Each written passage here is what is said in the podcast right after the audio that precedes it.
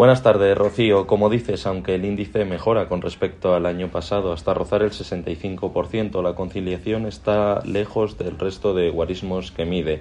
Nos acompaña Ana Merino, directora de Consultoría Estratégica y Económica en PricewaterhouseCoopers y coordinadora de este informe que se acaba de presentar. Buenas tardes, Ana. Buenas tardes.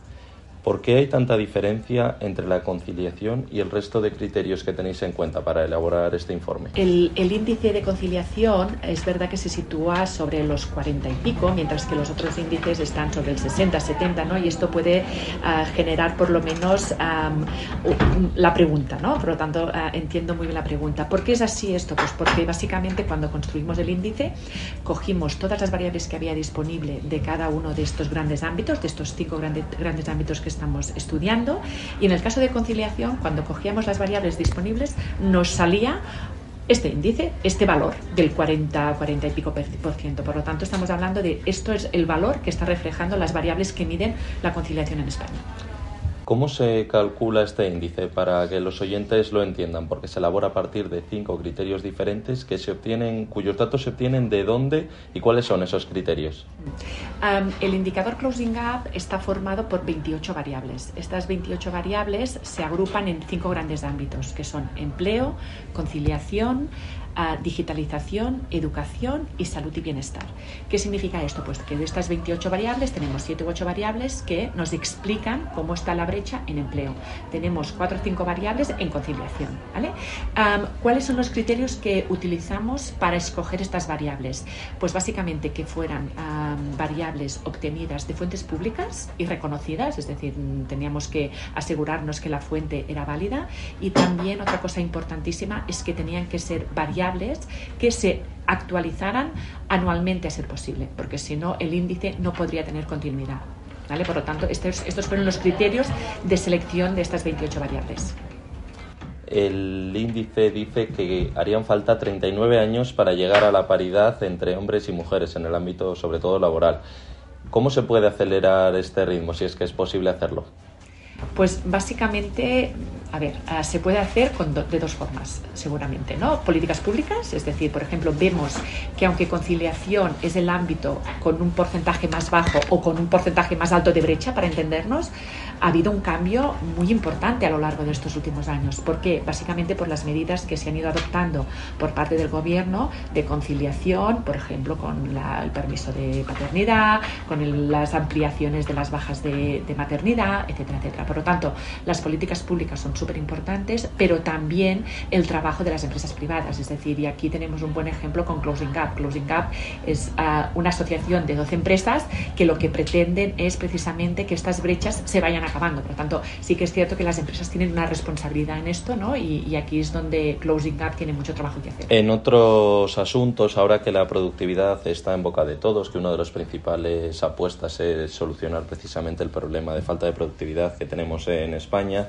el índice muestra que, pese a que más de la mitad de la población en edad de trabajar son mujeres, apenas aportan un 42,3% del Producto Interior Bruto aquí en España. ¿Por qué? ¿Qué factores lo explican? Bueno, básicamente lo explican tres grandes factores. Es decir, la mujer tradicionalmente ha participado menos en el, mercado laboral. Esto viene de factores históricos. ¿no? Hace 30 o 40 años las mujeres se quedaban en casa para cuidar de la familia, de los hijos o de los mayores. también es verdad que las mujeres participan menos porque a veces los sueldos son bajos y preferían quedarse en casa en lugar de, de, pagar ¿no? un cuidador porque era lo comido por lo servido. Luego también hay otro tema que son ah, el número de horas trabajadas. Es verdad que las mujeres tradicionalmente han sido las que se han cogido las reducciones ah, para cuidar a hijos, a dependientes, etcétera. Por lo tanto, esto es un tema que también condiciona mucho la productividad en el caso de las mujeres. Y luego los sectores donde trabajan las mujeres, que suelen ser sectores ah, con menor productividad. ¿vale? Por lo tanto, esto hace que no sea exactamente lo mismo ah, la productividad de, en hombres y mujeres, ¿no? o la contribución al PIB de hombres y mujeres, porque hay esta pequeña diferencia. En cuanto a la educación, la brecha también con respecto a los datos de 2022 y aunque está al 30% de cerrarse, es uno de los guarismos que quizá está más cerca de la paridad, en áreas como las ciencias, matemáticas o ingenierías, las conocidas como STEM, supera el 50% esa brecha. ¿Cómo podemos atraer a las mujeres hacia esos campos o si ya se está haciendo? Bueno, yo creo que se está haciendo una labor súper importante para, para, que las mujeres se atrevan ¿no? a, a, a, escoger este tipo de carreras. Yo creo que es un tema cultural, es decir, las mujeres uh, uh, en el ámbito ¿no? de ingeniería, en el ámbito STEM, muchas veces no, no, nosotras no nos podemos permitir, nosotros no llegaremos, no seremos capaces, etcétera. ¿no? Yo creo que aquí hay un tema cultural importantísimo y, y lo que ayuda mucho en este tema es tener referentes. Y yo creo que esto lo estamos consiguiendo y, y me da la sensación que esta variable cada día irá mejor, cada año irá mejor, creo. Y en último lugar, mirando al futuro, eh, se ha comentado en la presentación del índice de este año que la brecha entre mujeres jóvenes y hombres jóvenes, la brecha salarial, se está reduciendo. Eh, somos, ¿Tenemos esperanza de cara al futuro? Sí, no, yo creo que estos son datos muy, muy esperanzadores, la verdad. Es decir, sí que es cierto que estamos hablando de una variable, que es brecha salarial, es una de las 28 que tenemos, ¿no? Pero sí que es verdad que, por ejemplo, la brecha salarial condiciona la brecha en pensiones, ¿no? Los números dicen que cuando te lo miras por rango de edad, sí que nos estamos dando cuenta que las mujeres empiezan a tener sueldos iguales a los hombres o incluso un pelín superiores, ¿no?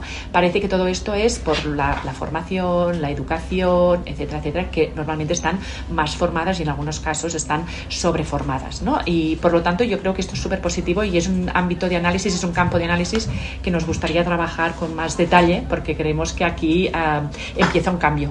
Ana Merino es directora de consultoría estratégica y económica para PricewaterhouseCoopers y además es coordinadora de este informe. Muchas gracias por atender a Mercado Abierto, Ana. Muchas gracias a vosotros. Vale, pues muchas